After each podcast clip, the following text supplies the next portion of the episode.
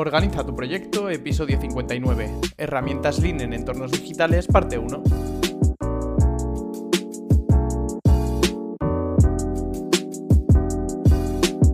Bienvenidos a un nuevo episodio de Organiza tu proyecto, el podcast en el que hablamos de gestión de proyectos, tecnología y todo lo relacionado con optimización de procesos. En el episodio de hoy quiero empezar una miniserie que durará tres semanas en la cual te voy a contar cómo adaptar distintas herramientas del Lean Manufacturing a entornos digitales en los que estamos normalmente acostumbrados a trabajar. Pero antes vamos, como siempre, con las novedades de esta semana. Y bueno, esta semana en cuanto a novedades voy a ser bastante breve porque lo único que quiero recordarte es que quiero saber más de ti. Si estás escuchando este podcast, si te gusta, si de verdad te está siendo útil, por favor escríbeme a javier.organizatuproyecto.com o por Telegram, o bueno, o a LinkedIn también, a Javier Delgado Donoso, y dime qué necesitas del podcast, qué te gustaría aprender, qué, te puede aportar, o cómo puedo ayudarte, que al final es el fin con el que creé este podcast. Y también si me quieres dar sugerencias de nuevos invitados, lo que necesites. Por favor, estamos en contacto y de verdad que quiero saber más de ti, quiero conocerte mejor y quiero ayudarte mejor. Y por supuesto, tienes a tu disposición el grupo de Telegram, en el cual somos más de 160 personas, creo que vamos por 168 el día que estoy grabando esto. Y me parece una pasada. Y de verdad, si estás en el grupo de Telegram, escríbeme, eh, mándame sugerencias, dime, dime aquello que necesitas que estoy aquí para ayudarte, de verdad. Y bueno, y por último, te quiero recordar la newsletter. La semana que viene tenemos una nueva edición que habéis elegido vosotros la temática, ya que puse una encuesta en la newsletter anterior. Y recordarte que la mando los lunes cada dos semanas. Nos toca el lunes que viene, así que tenemos lunes que viene, el siguiente no y el siguiente volvemos a tener newsletter. Como siempre, tienes los enlaces tanto al grupo de Telegram como a la newsletter en la descripción de este episodio. Y ya sí que sí, no me enrollo más. Y vamos a por el contenido del episodio de hoy. Y es que si eres veterano o veterana en el podcast, sabrás que una de mis especialidades y una de las cosas que más me gusta y me apasiona es el Lean Manufacturing. Y bueno, ya tenemos varios episodios en los que he hablado sobre sus herramientas, sobre su origen, sobre eh, las bases del Manufacturing. Y se me ha ocurrido hacer esta miniserie en la cual adaptamos os doy pequeños trucos para coger esas herramientas del Lean Manufacturing diseñadas para entornos de producción y las adaptamos a entornos digitales, en los cuales estamos todos mucho más familiarizados hoy en día. Antes de nada voy a hacer un pequeño resumen sobre qué es el Lean Manufacturing, para que lo tengas ahí reciente si no has escuchado nunca ninguno de los episodios relacionados. Y bueno, decirte que tienes esta información mucho más extensa en los episodios 2 y 3, que bueno, son antiguos, de hecho el podcast no se llamaba Organiza tu proyecto, sino que se llamaba Continuous Learning, y verás ahí la diferencia de cómo ha ido evolucionando el podcast, pero de verdad son de los episodios más escuchados y que, y que bueno, parece ser que gustan mucho y son muy interesantes, ¿no? Así que te recomiendo escucharte el episodio 2 y el 3 para profundizar más sobre Lean Manufacturing. Resumiendo muy rápidamente, el Lean Manufacturing es una metodología de gestión y producción que se enfoca en eliminar el desperdicio y mejorar la eficiencia en la cadena de valor de una empresa. Su origen se remonta a la década de los 50 en la fábrica de Toyota, la marca tan conocida de coches, donde se desarrolló el sistema de producción de Toyota, más conocido como TPS por sus siglas en inglés, Toyota Production System.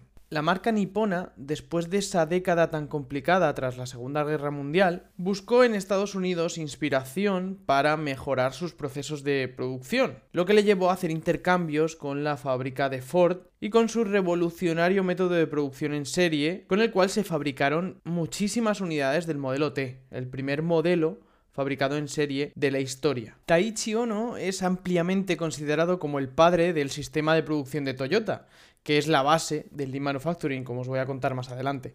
Ono fue un ingeniero y ejecutivo japonés que trabajó en Toyota durante muchos años y desarrolló el sistema que se basa en eliminar los desperdicios, mejorar la calidad y la eficiencia y fomentar la mejora continua. El enfoque de ONO en la eliminación de desperdicios y la mejora continua ha sido ampliamente adoptado por empresas de todo el mundo y ha influido en la filosofía empresarial y en la producción de muchísimas organizaciones. El término Lean Manufacturing se mencionó por primera vez en el libro La máquina que cambió el mundo, publicado en 1990 por James Womack, Daniel Jones y Daniel Ross. En este libro los autores describen el sistema de producción de Toyota como un modelo para la industria automotriz y lo llaman Lean Manufacturing debido a su enfoque en la eliminación de desperdicios y la maximización de la eficiencia. Desde entonces, el término Lean Manufacturing se ha utilizado globalmente para describir cualquier enfoque de producción que se base en los principios del TPS, independientemente del sector o la industria en la que se utilice. Para que no me quede un episodio excesivamente largo, en el siguiente os mencionaré las principales herramientas y os daré una pequeña descripción también a modo de resumen. Vamos a ver ahora los principales beneficios de aplicar herramientas Lean en entornos digitales. Y es que la aplicación de estas herramientas nos puede traer varios beneficios, entre ellos la reducción del desperdicio, que es lo que persigue siempre Lean Manufacturing, ¿no? La aplicación de estas herramientas Lean en entornos digitales nos va a permitir reducir el desperdicio al eliminar actividades innecesarias y enfocarnos en las tareas de mayor valor para nuestro cliente. También nos ayudarán a mejorar la eficiencia, eliminando estas actividades innecesarias y optimizando el flujo de trabajo para reducir los tiempos de ciclo y mejorar esa eficiencia, aumentar la calidad de nuestros trabajos porque vamos a poder detectar y corregir errores de forma temprana, lo que va a aumentar esa calidad de producto o servicio a mejorar nuestra comunicación, porque vamos a poder tener una mejor colaboración entre los miembros del equipo y visualizar ese flujo de trabajo y el estado de las tareas. Y como mejora reseñable también podremos hablar del aumento de la satisfacción del cliente, ¿no? Porque si le damos un mejor trabajo en menor tiempo y con mejor calidad, pues ¿para qué quiere más? Se va a poner súper contento y va a querer más de nuestro trabajo, ¿no? Hoy vamos a ver cuatro herramientas Lean para adaptar a nuestros entornos digitales, que van a ser las 5 S, el sistema Kanban, el sistema Pool y la gestión visual. Y por supuesto, os voy a dar una mini explicación de cada una de las herramientas para que tengáis el contexto. Si empezamos con las 5 S, la metodología 5 S desarrollada por Toyota puede aplicarse en entornos digitales para aumentar la productividad y la eficiencia en la gestión de la información. Algo súper importante, ya que estamos manejando información todo el día, todos los días. O sea, constantemente. Los principios de las 5S físicas se pueden aplicar a la gestión de la información digital, ya sea en una estructura de archivos y carpetas, en el correo electrónico o en el escritorio de nuestro sistema operativo personal o profesional. Para aplicar las 5S se pueden seguir los siguientes pasos, o sea, cada una de las 5S, que al final esto de 5S viene de que son 5 palabras japonesas que empiezan por S. La primera es Seiri, que significa clasificación. En este paso podemos eliminar los archivos innecesarios y clasificar los archivos restantes en categorías claras y definidas. La segunda es Seiton, que significa orden, y en este paso podemos organizar los archivos en una estructura lógica y fácil de entender utilizando nombres de archivos descriptivos y carpetas bien definidas. La tercera, Seiso, que significa limpieza, que nos va a ayudar a mantener los archivos limpios y organizados, eliminando regularmente los archivos obsoletos y duplicados. El cuarto paso sería la SD Seiketsu, normalización. Y en este paso podemos establecer un proceso estandarizado para la gestión de archivos digitales, asegurándonos de que todos los miembros del equipo sigan las mismas prácticas para nombrar archivos, para crear carpetas, etc. Y la quinta, Shitsuke, que significa disciplina, nos va a ayudar a mantener esa disciplina y la consistencia en la gestión de archivos digitales, asegurándonos de que se sigan estas prácticas establecidas y se realicen mejoras continuas en la gestión de nuestros archivos. La aplicación de esta metodología tiene como objetivo mejorar la eficiencia y la productividad en el trabajo mediante la disminución del tiempo necesario para la gestión de la información, la reducción del número de errores, de incidencias, el tiempo que perdemos buscando un archivo. Para todo esto nos puede ayudar. Ahora vamos a hablar del sistema Kanban, que es muy probable que ya hayas utilizado alguno porque está muy extendido y muy estandarizado, pero no conozcas su nombre. Y bueno, el sistema Kanban es una herramienta Lean Manufacturing que permite gestionar la producción y reducir el desperdicio. Y se puede aplicar en entornos digitales utilizando software de gestión de proyectos y herramientas colaborativas. En un entorno digital, el Kanban permite visualizar el flujo de trabajo y el estado de las tareas en tiempo real, mediante herramientas como Trello, Jira, Asana. Hay muchas herramientas que utilizan tableros Kanban para este tipo de, fines. En Notion también, yo tengo muchos Kanban en Notion y te pueden ayudar muchísimo. Puedes utilizar los siguientes 5 pasos para implementar un tablero Kanban en tu situación y en tu entorno digital. 1. Establecer tableros Kanban digitales. Este sería el primer paso que consistiría en buscar esa herramienta que nos guste, Trello, Jira, Asana, Notion o incluso una pizarra, Composites, para poder visualizar ese flujo de trabajo y las tareas pendientes. 2. Definir los límites del proceso. Una vez que hemos establecido este tablero Kanban, es importante definir el número de tareas que puede haber en curso al mismo tiempo, eh, cuántos responsables hay por tarea, etc. 3. Asignar tareas. Las tareas se asignan a los miembros del equipo y se colocan en el tablero Kanban en función de la prioridad y el estado. El tablero Kanban típico tiene tres columnas las tareas que están por hacer, las que se están haciendo y las que están hechas. También podemos añadir columnas como eh, tareas bloqueadas, eh, tareas retrasadas, etc. 4. Monitorizar el flujo de trabajo. Es importante que una vez que tengamos el Kanban hecho, lo utilicemos para ver en tiempo real el estado de las tareas, si hay algún cuello de botella, si hay alguna tarea bloqueada, etc. Y el último paso sería aplicar la mejora continua utilizar toda la información que vamos recopilando para mejorar nuestro sistema y tener un proceso mucho más eficiente, optimizar ese flujo de trabajo e identificar áreas de mejora para nuestros procesos. La tercera herramienta del Lean aplicable a entornos digitales es el sistema pool.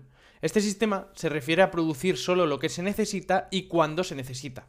En un entorno digital esto puede significar utilizar la automatización para realizar tareas repetitivas de manera eficiente y ajustar el flujo de trabajo para evitar la sobrecarga de los miembros del equipo. El sistema pool es una de las herramientas fundamentales del Lean y con los cinco pasos que te voy a proponer puedes aplicarlo en tu entorno digital. En primer lugar, tenemos que identificar nuestro flujo de valor y entender cómo fluye el proceso de producción sin importar lo que produzcamos, porque por ejemplo puedes producir un podcast, puedes producir un vídeo o puedes producir un informe, e incluyendo los puntos críticos y las áreas de oportunidad para la mejora continua. El siguiente paso consiste en establecer el sistema pool. Una vez que hemos identificado este flujo de valor, se puede establecer el sistema pool mediante la implementación de herramientas digitales como el Kanban, que hemos hablado anteriormente, que permiten la planificación y programación de la producción en función de la demanda real de nuestro cliente. El tercer paso consiste en establecer límites de inventario, porque si queremos implementar un sistema pool en un entorno digital es necesario establecer estos límites y ajustar el nivel de producción en función de la demanda real, utilizando herramientas digitales como el análisis de datos y la gestión de la cadena de suministro.